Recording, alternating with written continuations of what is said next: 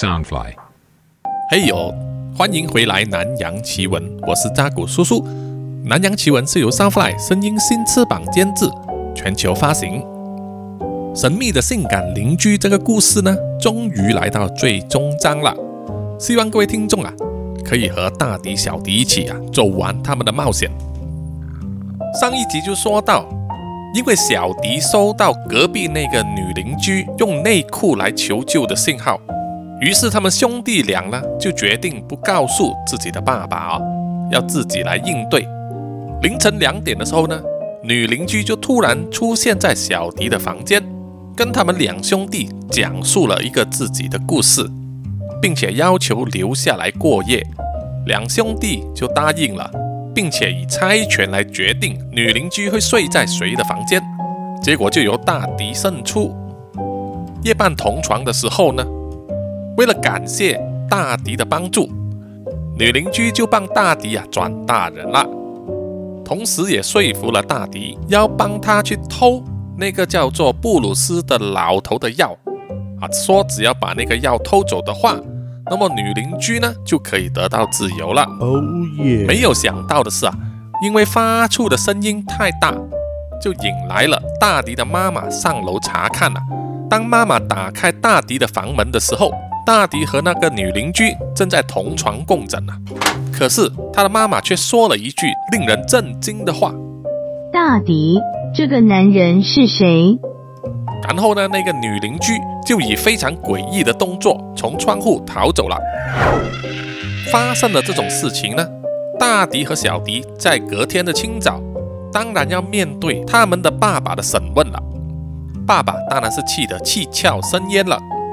大迪和小迪两兄弟啊，真的是怕得连他们的蛋蛋都快缩进肚子里面去了。等待着爸爸以老拳来伺候他们。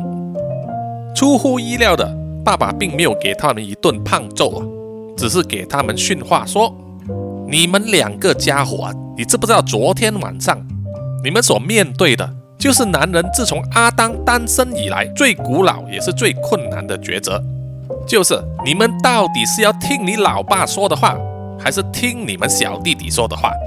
很明显呐。”看你们都把老爸的忠告丢到九霄之外了，我告诉你们啊，我现在还没想到怎么对付你们，但是这一笔账绝对不会就这样子算了。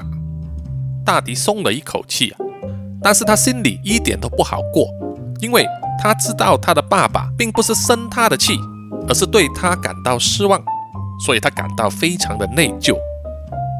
大迪和小迪都一直在道歉，说他们不敢了，下不为例了。可是呢，他的爸爸却把大迪拉到一旁，小声的跟他说：“现在不是道歉的问题，问题是他们一旦拿到了你蛋蛋里面的东西，就等于是给你下套了。不管你逃到哪里，他们都能够找到你。”大迪呀，从心里面感到惊慌，但是他又不敢承认。他想告诉他的爸爸说：“那个女人是无辜的，她是被那个老头操控了。”大迪觉得说，他可以救出那个女人，甚至可以阻止那个老头，让以后不会再有其他人受害。可是爸爸听了大迪的话之后啊，一直在摇头，让大迪感觉就好像是去汉堡王买麦当劳一样。爸爸叹了一口气，然后又重提了旧事。大迪啊，你还记得吗？我们曾经去过一家理发店，然后你就过了对面要买糖果。大迪点头说：“他记得。”然后他的爸爸又继续说下去了。那么这一个呢？你记得有一次你差点上了一台来历不明的校车，是我去阻止了你吗？大迪听了，满脸的疑惑。他几乎完全不记得了这件事。如果不是他爸爸在今天提起的话，他可能永远都想不起来。他当时应该是九岁或者是十岁。在以前旧的家里，有一天有一个女人摇醒了他们两兄弟，叫他们准备上学。那个女人自称是他们的保姆。有保姆并不奇怪，奇怪的是这个女人。但是当时大迪和小迪两兄弟呢都没有多想，就是照着这个女人的说话去准备上学了。换好了校服，背上了书包，两兄弟就走出大门外。等待专门接送学生去上学的学校公车，而那个女保姆就安静地靠在两兄弟旁边的门廊上。接下来就是大迪现在回想的最清晰的一个部分。当校车抵达，停在大迪和小迪面前的时候，那个女保姆不知道为什么全身僵硬的做出一些诡异的动作，还用她的头敲那个门廊，发出古怪的声音，把大迪和小迪都吓得面无人色。而那台校车看起来也不一样，它是白色的。而马来西亚交通部的规定，所有校车必须是漆上橙黄色。当大迪和小迪靠近校车的入口的时候，他们看见了长相奇怪、驼背的司机正在向他们招手，叫他们上车。突然间，爸爸的车就出现了，然后下车往两兄弟的方向冲过来。爸爸一边快速的又跑又冲，一边大声的喊叫。然后就一把抓住了大迪和小迪，阻止他们上那台校车。那台校车也马上绝尘而去了。大迪当时呢，完全不知道发生什么事情啊，他只是知道爸爸应该要去上班，为什么会突然间转回来家里呢？大迪和小迪以为他们那天又做错了什么事情，他的爸爸也没有跟他们解释什么，只是说啊。他出门之后忘了东西，于是又转回来家里拿，于是看见了那台校车。大迪还记得当时他的爸爸跟他们说，那一天是公共假期呀，是没有上学的。接下来的那一天，爸爸就让大迪和小迪呀吃冰淇淋，然后电视随便他们看。回想起整件事情之后，爸爸就跟大迪说啊，在那一天发生了那件事之后。爸爸就去警察局报了案，警察没办法找到那一辆校车，但是抓到了那个保姆，并把她带回了警察局。但是没有人知道她是谁，那个保姆也不愿说话。那一天虽然是公共假期，但是他的爸爸和妈妈都必须去工作，而特地安排了保姆来照顾他们两兄弟。问题就是假保姆把真保姆支开了。当爸爸把整件事情说出来之后啊，大迪吓得一身冷汗啊。他恐惧的并不是他和小迪呢当年差一点上了那一部校车被拐走了，而是他想起来了，那一部校车里面呢还有一些孩子和少年在里面。爸爸又语重心长的说：“一旦那些家伙给你下了套，不但是你，连你的孩子他们也会带走。”你就会像捞金鱼池里面的金鱼一样，无处可逃。我知道我自己已经牵涉其中，被下了套，但是我不会让他们带走我的孩子。现在你又干了和爸爸当年一模一样的傻事，套子也掉在你的头上了。那么现在我就要确定，你以后啊不会有孩子让他们抓走。大迪吓了一跳啊！反射性的用双手护住自己的胯下，眼泪也不由自主的流下来。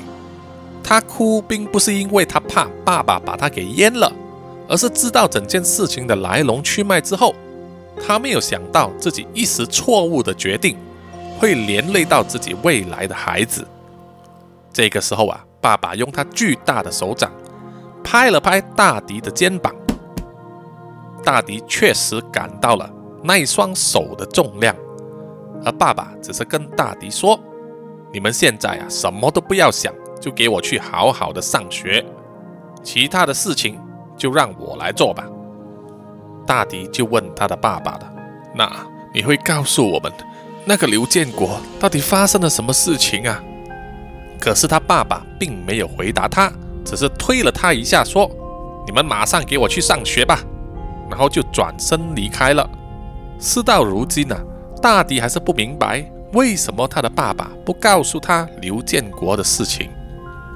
因为呢，他爸爸刚才已经间接的承认了，爸爸在少年的时候也曾经被那位女邻居感谢过，可能就和大迪昨晚所遇到的事情一样。所以之后呢，大迪和小迪继续的上学。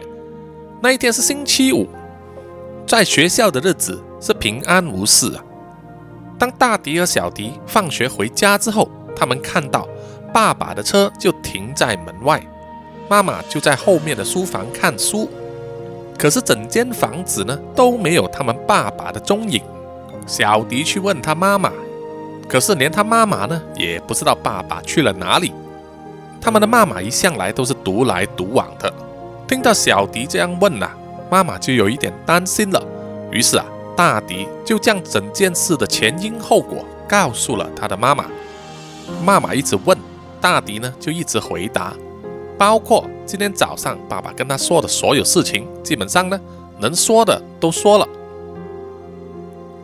我从来没有听说过有刘建国这个人。妈妈说，我只听过你爸爸的同学给你爸爸取了个外号，叫做刘星剑。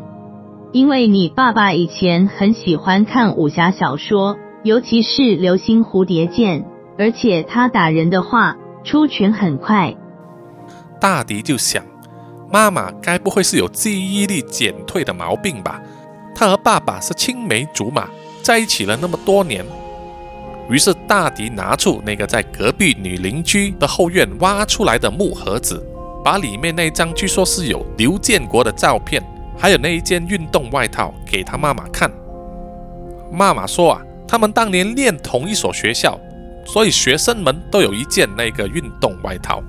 而且他说，照片里面的那个人并不是刘建国，而是叫做张家明的同学。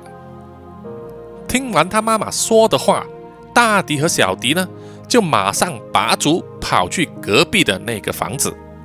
即使他爸爸跟他说过啊。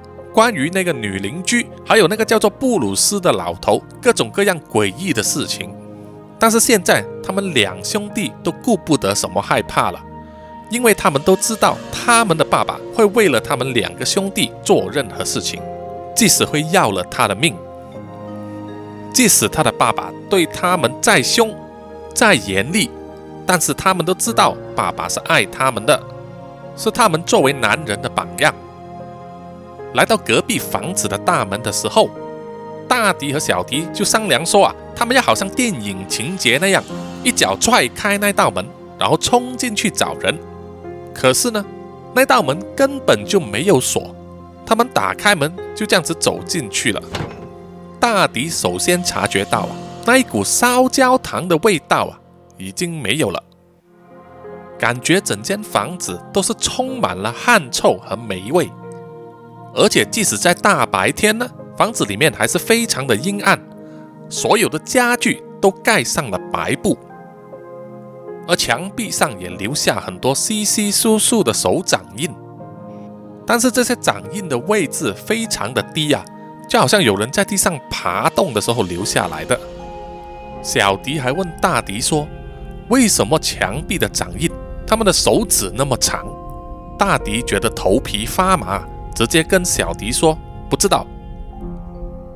大迪和小迪走到地面层最尾端的一间房间外，在那里啊，他们可以听到苍蝇飞来飞去的吱吱声，搞不好在门的另一边有数以千计的苍蝇在里面盘旋。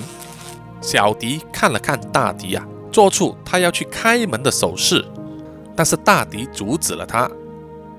小迪就说：“万一爸爸就在里面呢？”可是啊，大迪摇摇头啊，因为他有一种非常不祥的预感，他的直觉告诉他千万不要打开这一扇门。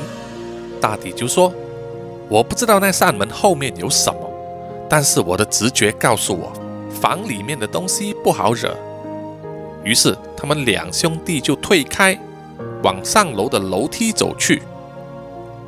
站在楼梯的时候，他们都听得见楼上有声音，好像有人在说话。你看，你看，他们呢都变得非常的紧张了，握紧了拳头啊，准备要打一场架。他们慢慢的一步接一步的往上走，一直到了一楼，他们认出了说话的声音，居然是他们自己的。当越来越靠近声音的源头。他们甚至可以听到说话的内容。你看，你看，你看见他的奶奶没有？那个到底是 D 还是 E 罩杯啊？嗯，应该最少有 E 罩杯吧？哈哈哈哈！你现在后悔你没有选这间房了吧？嗯，我想啊，我们在这个新的地方呢，会有很多兄弟共度的时光啊。大迪和小迪走进了声音来源的地方，那间房挂满了荧幕，就好像闭路电视的控制室一样。每一块荧幕都在播放着他们家里面其中一个角落的录像，其中一块荧幕还播放着大迪和小迪小时候一起玩玩具刀剑的时候，连大迪自己都没有看过那一段录像。为什么要花那么多心思监视他们一家人呢？他们只是一个普通的家庭啊！大迪呀，看得连脑袋都要发胀了，太疯狂了，实在是太疯狂了。大迪还看到其中一块荧幕上面有血迹，他并不敢告诉小迪啊，因为怕吓着了小迪。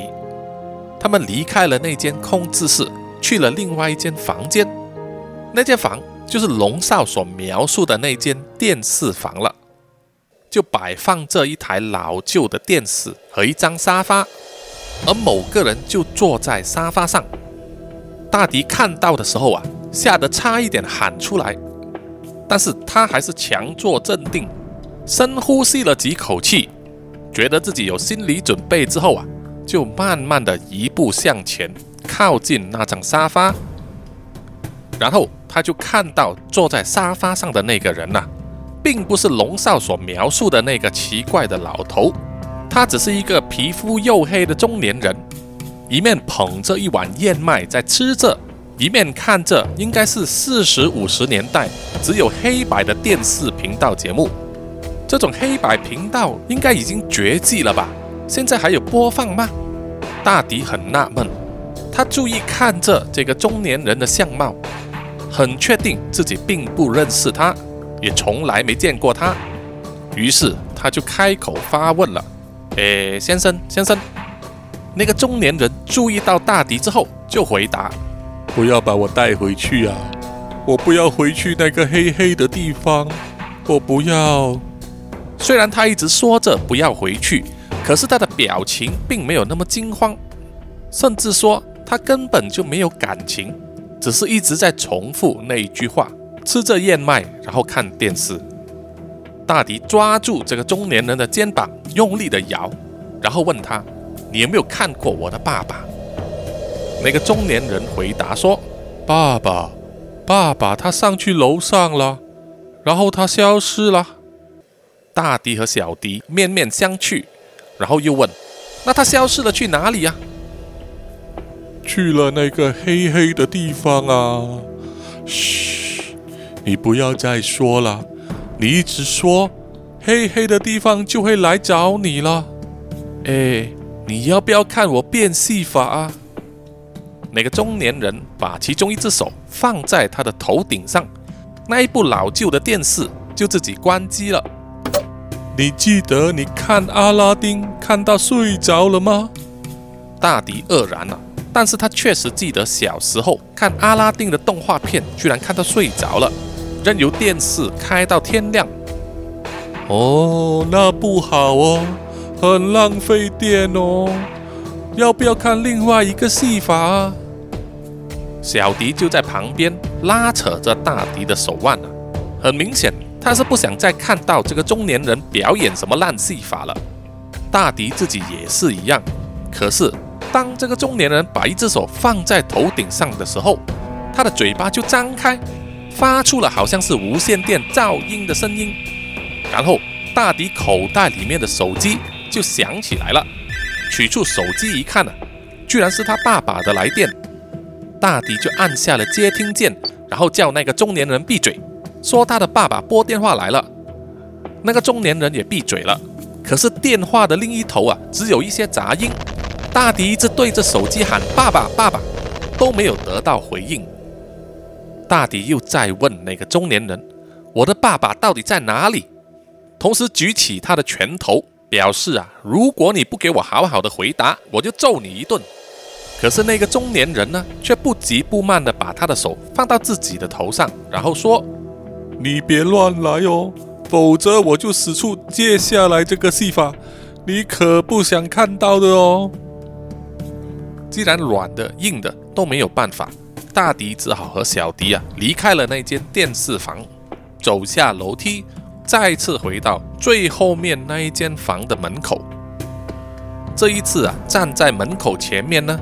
他们不再听到苍蝇的嗡嗡声，而那一股恐惧的直觉呀也消失了。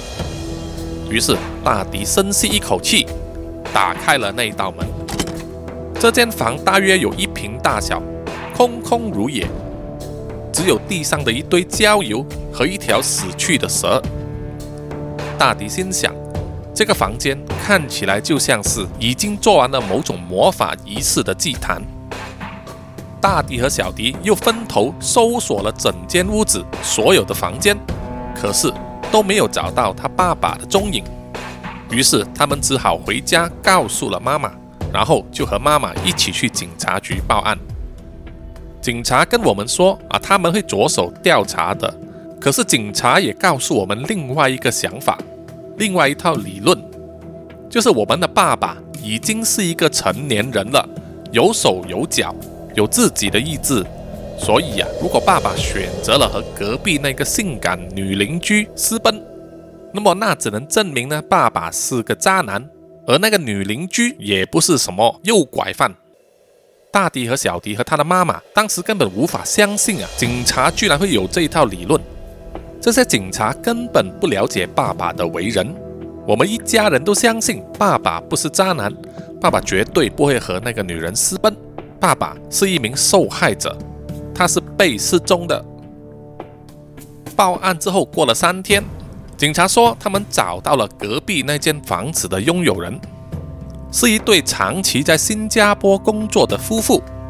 他们每一年只有在圣诞和农历新年期间呢，才会从新加坡回来那栋房子居住，好像度假一样。而那栋房子从来没有出租给任何人。这一点就奇怪了，难道那个女邻居是自己硬硬搬进去住的吗？接下来这一点更诡异。警察说，去年圣诞之前，这一对夫妇从新加坡回来，就发现有一个流浪汉擅自进入那栋房子里面居住，于是夫妇就报警啊，把那个流浪汉驱赶出去。之后呢，也没有人再见过那个流浪汉了。而警察说，那个流浪汉的名字居然叫做刘建国。就这样子，整件事情都变得无法解释，离奇诡异。可是对大迪和小迪来说，最重要的就是找到他们的爸爸。他们两兄弟都用尽各种方法、各种管道去打听他爸爸的下落。如果找到隔壁那个女人的话，也有可能可以找到他们的爸爸。而不管他们的爸爸是基于什么理由失踪了，大迪和小迪啊也不管了，他们只想要爸爸回家。经过了长达四个月的搜索，警察那边一点进展都没有，而他们的妈妈呢也开始有放弃的念头了，变得比较自闭，常常会把自己关在书房里面。而大迪和小迪呢都不知道接下来他们该怎么做，一直到了某一天。两个怪怪的人出现在他们的家门前。这两个人呢，穿着白色的西装外套，打着领带，出示了他们的证件，说他们是来自通讯和多媒体部的调查员，要来找陈文贤先生。当时开门的是大迪啊，大迪就回答说：“那个人就是我。”于是这两个调查员呢，也不管大迪让不让他们进门啊，直接走进了客厅里面。并排的坐在沙发上，大迪啊无奈的关上了门，坐在沙发的对面啊，看着这两个怪怪的调查员。为什么说他们很怪呢？首先是他们的穿着，在马来西亚常年都是夏天的这种炎热天气啊，在大街上穿着西装的人呐，根本就是异物。第二就是这两个人长得很像，看起来像是双生兄弟。就好像大迪和小迪一样。问题是，他们说话的时候呢，口气的速度是一致的，就好像是《新世纪福音战士》啊，Eva 的百分之一百同步率一样。两个人说话就好像一个人在说话一样。最后一点，很怪的当然是调查员的这个身份了。大迪啊，从来没有听说过通讯和多媒体部竟然有调查员，难道是要来查他们有没有偷拨国际长途电话吗？拜托，在这个网络时代，根本不需要那样做了吧？当这两名调查员并肩的坐在沙发的时候啊，大迪还发现他们两个人呢坐得非常的靠近，手臂贴着另外一个人的手臂，膝盖贴着膝盖。大迪心里想啊，诶，你们两个家伙有必要这么亲近吗？我们家的沙发很宽呐。然后这两个调查员就开始问话了。他们要知道整件事情的来龙去脉、前因后果。于是大迪就告诉了他们整件事情的始末，包括各种无法解释、诡异的地方，他都说了。而听完了之后，这两位调查员啊，居然一点惊奇的脸色都没有，好像他们早已经知道了这件事。然后呢，他们就对那个木盒子发生了兴趣。其中一位调查员从他的口袋里面拿出一个小木盒子，那个木盒子和大迪、小迪之前在隔壁的后院挖出来的那个木盒子啊相似，但是眼前这个木盒子比较小。调查员问大迪有没有看过这个盒子，大迪回答说没有。那个调查员又问了，那么有没有可能你是见过这个盒子？但是在当时并没有察觉到它的存在呢。大迪就觉得对方问的有点奇怪了。他心想：如果我没有留意到这个盒子的存在，那么我根本不可能知道我是不是曾经见过这个盒子嘛，对不对？那个调查员就说：“那你的答案是有见过啦。”大迪呢，还是保持沉默。然后这两名调查员又从另外一个口袋里面取出一瓶绿宝橙汁，打开来喝了。大迪看得皱了眉头啊，在这个年代还有人喝绿宝吗？不是早就停产了吗？是哪个国家还在生产呢？接下来调查员又问大迪，他们家有没有任何家庭成员曾经和隔壁的女邻居发生过性行为？大迪觉得更奇怪了，这一种问题不是通讯和多媒体部门的人该问的吧？于是他直接丢出一句：“你们是来帮助我找我爸爸的吗？”那两名调查员直接就问：“你爸爸在哪里？”大迪说他不知道，所以他爸爸才失踪了嘛。那两名调查员呢，互相望着对方一眼，然后啊，紧紧握着对方的手。就好像 BL 漫画里面的情节一样。接着，其中一名调查员就说：“陈文贤先生，你听好了，你有掌握到隔壁邻居的身份吗？”大提耸耸肩，就回答说：“我所知道的都已经告诉给你们了。也许你们对他了解的更多，而没有告诉我。”另外一名调查员就说：“你别瞎搞了。”还有什么隐瞒的？现在就说出来吧！我劝你最好就是跟我们合作。你再想一想，看有什么遗漏了的地方。大迪开始觉得不耐烦了，他把双手交叉在胸前，狠狠地盯着两名调查员啊，用眼神告诉他们：“我想说的已经说完了。如果你们两个不是来协助我找我的爸爸，那么就请滚蛋吧。”经过大约一分钟非常尴尬的沉默之后，那两个调查员就问：“能不能借用他们家的洗手间？”大迪松了一口气，就用手指了指洗手间的方向。这两名调查员一起起身，就往洗手间的方向去了。这两个家伙连尿尿都一起吗？大迪心里想。接下来没有想到的是，他就没有再见过这两名调查员了。他们家的后门窗口全部都是关闭的，不打开的话是不可能离开的。而且过后，大迪去洗手间那边看了看，那两名调查员也不在洗手间里面。然后小迪就从楼上走下来了。他之前一直在睡觉，自从爸爸失踪之后啊，小迪常常都会睡觉啊，可能睡觉就成为了他面对问题的方法。小迪从楼上走下来之后，就问大迪说：“哎，大迪，那两个进去你房间的人到底是谁？”于是大迪就和小迪一起跑上楼去查看自己的房间，结果他的房间里面什么人也没有，窗口也是关闭的。如果不是从窗口离开的话，那么只能从楼梯走下来了。那么那两名调查员到底是怎么消失的呢？大迪就问小迪说：“啊，你有没有看错啊？”小迪很理直气壮地说：“在我走下来之前。”那两个穿着白西装的家伙冲着你房间的衣柜走过去，他们当时脸上的笑容啊，非常的诡异啊，就好像看到前面有免费炮打一样。这就奇怪了，大迪当时就坐在客厅上啊，如果他们要从楼上走楼梯下来，再从正门出去，大迪一定看得见的，但是就是没有亲眼看到他们离开。那两名调查员就是这样子凭空消失了。大迪和小迪翻遍了房子里面每一处可以藏匿的地方，都没有找到那两名调查员。就这样子过了好几天，大迪有时候还是不禁会想啊，那两名调查员会不会在他洗澡的时候突然间蹦出来？他实在想不到那两名调查员的真实身份到底是什么。但是他们应该绝对不是来自通讯与多媒体部的。又过了几天，大迪在超市买了东西，开车回家途中呢，他碰见了刘建国。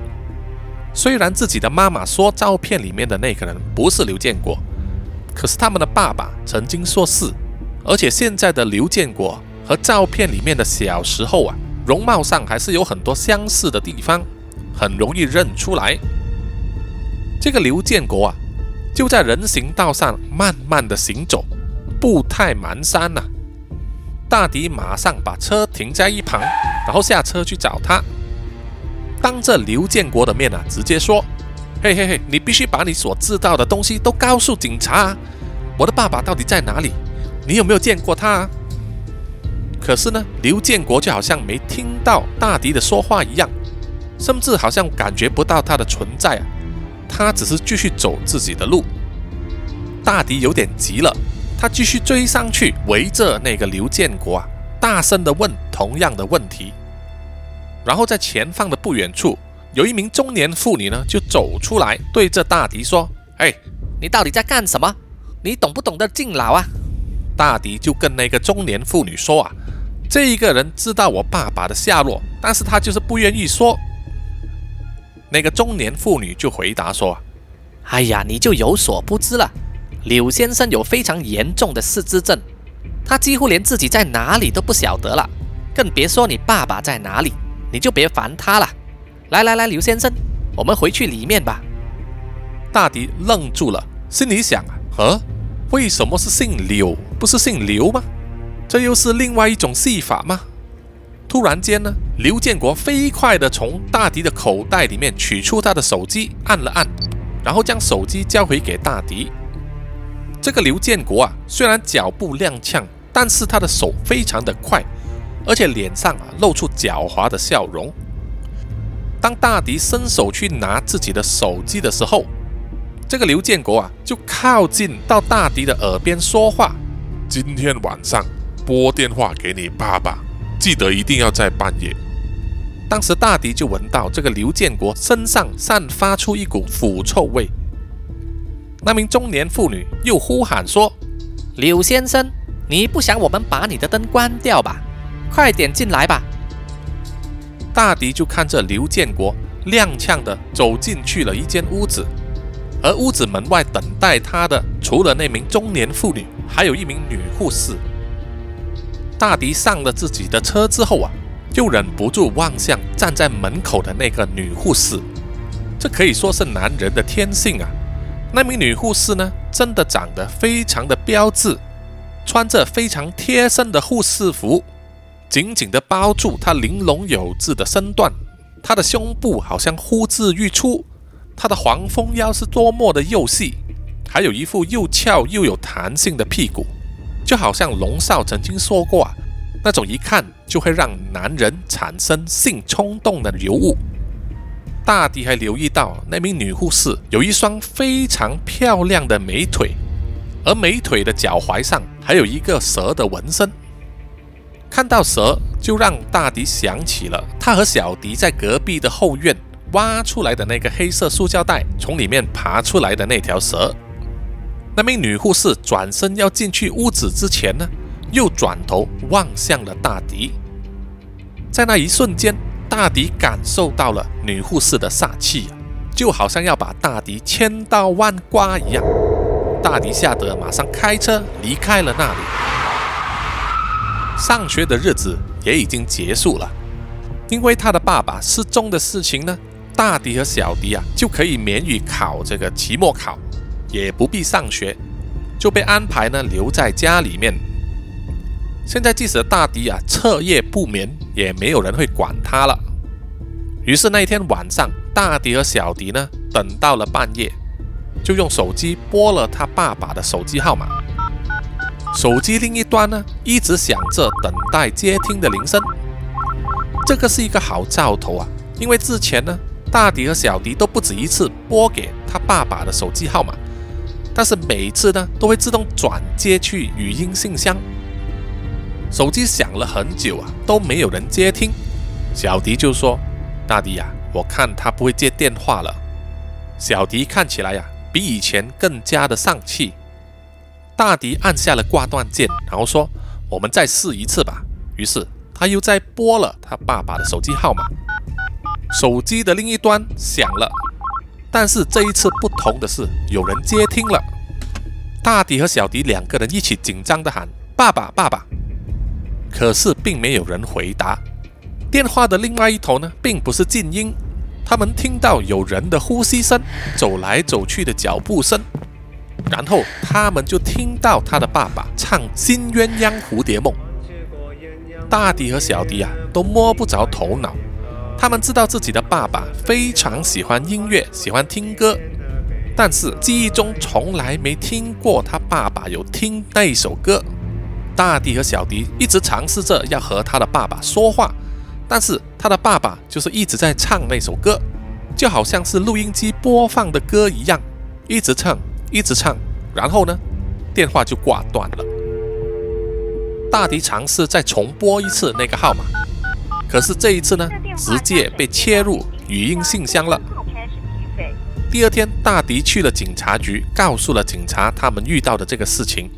要求警察呢帮他们查那个电话到底是在哪里接听的，可是警察还是认为他们的爸爸和那个女邻居私奔了。大迪又告诉了警察关于那两个来自通讯和多媒体部的调查员上门的事情。警察听了之后啊，用很有礼貌的口气呢，请大迪离开。之后呢？爸爸的姐姐啊，也就是两兄弟的姑姑，从冰城远道而来，帮忙大迪和小迪寻找他的爸爸，同时呢，也协助他的妈妈来度过那一段时间。说实在的，大迪觉得啊，他的姑姑是要把他们接回去槟城一起住，因为亲戚朋友们都认为啊，他们三个人呢是没有办法继续住在那栋房子里面。于是姑姑就交代了大迪和小迪收拾好他们各自的行李，放上了姑姑的车子，然后就载着两兄弟和他的妈妈呢，回去了槟城和姑姑一起住。自从两兄弟搬去和姑姑一起住之后啊，就没有再发生任何奇奇怪怪的事情了，没有什么调查员，没有古怪的老头，没有蛇。当然也没有性感女邻居的捏捏了。大迪才赫然发现啊，那才是正常的生活。他好像很久都没有过了，虽然有一点无聊啊，但是还是蛮 OK 的。他还是时常想念着他的爸爸。虽然他的爸爸曾经跟他们兄弟说过，要把他们的蛋蛋切下来给他们做耳环，又或者把他们的小弟弟切下来呢，当鞭子来鞭打他们。可是他们还是很想念爸爸。大迪知道他的爸爸一定是还在某一个地方活着。大迪心中希望啊，他的爸爸可以和那位女邻居大战三百回合，而那个古怪的老头子只能在旁边干瞪眼。和姑姑住在一起的日子呢，姑姑有时候会说起爸爸小时候的事情。姑姑记得啊，有一天呢，少年的爸爸突然间很惊慌地跑回家。姑姑以为爸爸犯了什么错，还是惹上了什么流氓。姑姑随手就拿起一本杂志卷起来，然后给爸爸的脑袋敲了一记。虽然爸爸很生气，但是至少他不再害怕了。姑姑当时跟爸爸说：“啊，你惹上了流氓，我就这样子揍你。”爸爸就说他并没有招惹了流氓，而是说同一条街上的那栋老房子非常的可怕。姑姑就跟爸爸说：“你不要担心，那一些都是马戏团的人。”爸爸当时就问姑姑到底在说什么，姑姑就告诉大迪说：“啊，他很记得当年呢，曾经在马戏团里面。”看过一场魔术表演，负责表演的是一个老人和一个女人。那个女人啊，好像是一直都处于发呆的状态。老人把那个女人呢用布帘盖着。几秒钟之后呢，那个女人就在表演舞台的另外一个门里面走出来，好像是瞬间移动一样。啊，当时那个表演相当的精彩。姑姑说，她当时就想到了破解的方法，就是啊，那个女人是双胞胎，一个被布帘盖着之后从舞台的暗道离开，而另外一个就从舞台的另外一道门那边走出来。可是接下来的表演情节呢，就是老人邀请一个志愿者上台，是一个小男孩。这一次，老人请那位小男孩躲在一个箱子里面。箱子盖上之后再打开，小男孩就不见了，箱子里面也空了。接下来老人就表演一段他把小男孩变走了，一直在寻找他的戏码。最后呢，他又把箱子盖上，再一次打开的时候，小男孩就从里面蹦出来了。姑姑就跟大迪说啊，他生平很少发誓，但是当时呢，他发誓啊。那个从箱子里面蹦出来的小男孩，并不是同一个小男孩。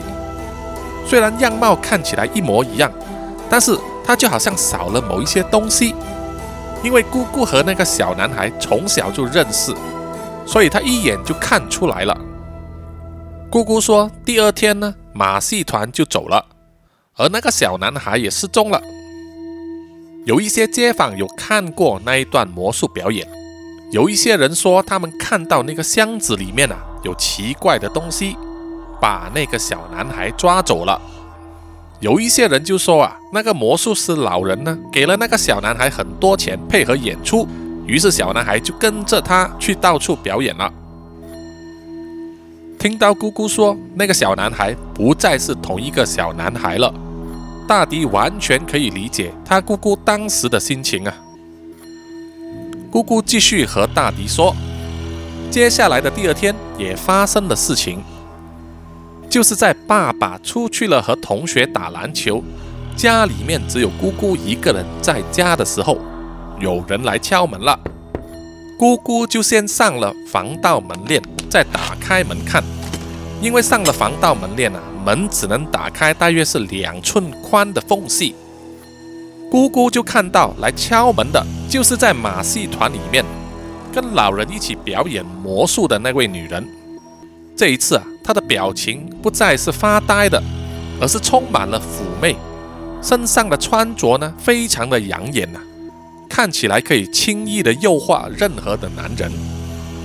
那个女人就跟姑姑说：“爸爸去了她的家里玩，然后留下了这只手表。”那个女人呢，想要进来家里面，把手表亲自交还给爸爸。姑姑就说啊，她当时发挥了名侦探柯南加上金田一的直觉和推理头脑，把那个女人从头到脚仔细的观察了一遍。姑姑很确定，女人手上拿着的那只手表确实是属于爸爸的，因为啊是爷爷送给她的生日礼物。如果爸爸把它弄丢了的话，一定会懊悔万分的。姑姑又注意到了那个女人啊，虽然身材曼妙、千娇百媚，可是她的影子呢，却是又高又瘦，像是一个弯腰驼背的老人。不管是用什么灯光啊，都没有办法让正常人投射出那种影子。姑姑说，她当时呢是相信世界上是有神，也有恶魔的。而恶魔呢是可以自由变形，所以当时她就当机立断，一手快速的抢回了爸爸的手表，然后把门关上锁上，再大声呼喊叫那个女人啊不要再来找他们了。接着下来，姑姑就听到门外啊那个女人古怪的笑声，然后跟她说：“我要去哪里，轮不到你来管。”姑姑透过门上的那个防盗猫眼往外看。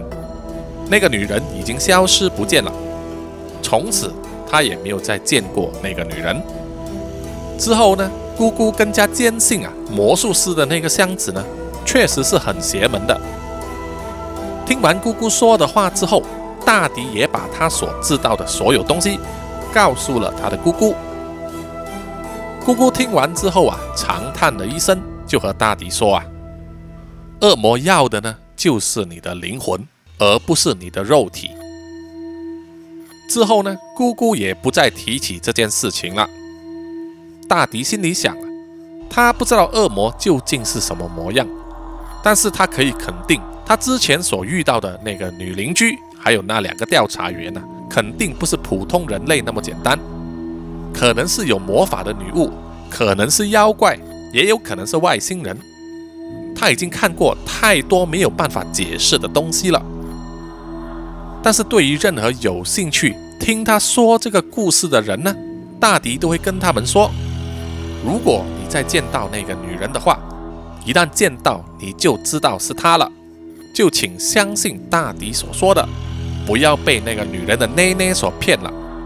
此外呢，如果看到他的爸爸的话，也请通知他一声。好的，本集的南洋奇闻呢就到此结束了。谢谢各位听众的收听。听完了这么长的一个故事呢，啊，不知道有什么感想？欢迎大家到这个 Apple Podcast、Mixer Box、Facebook、IG 等等的社交平台呢，给我留言。也欢迎各位呢赞助扎古叔叔喝一杯咖啡啊，润一下喉咙。赞助的链接呢就在本集的那个简介上啊，都有写。好的，那么我们下一集再见吧，啊，拜拜。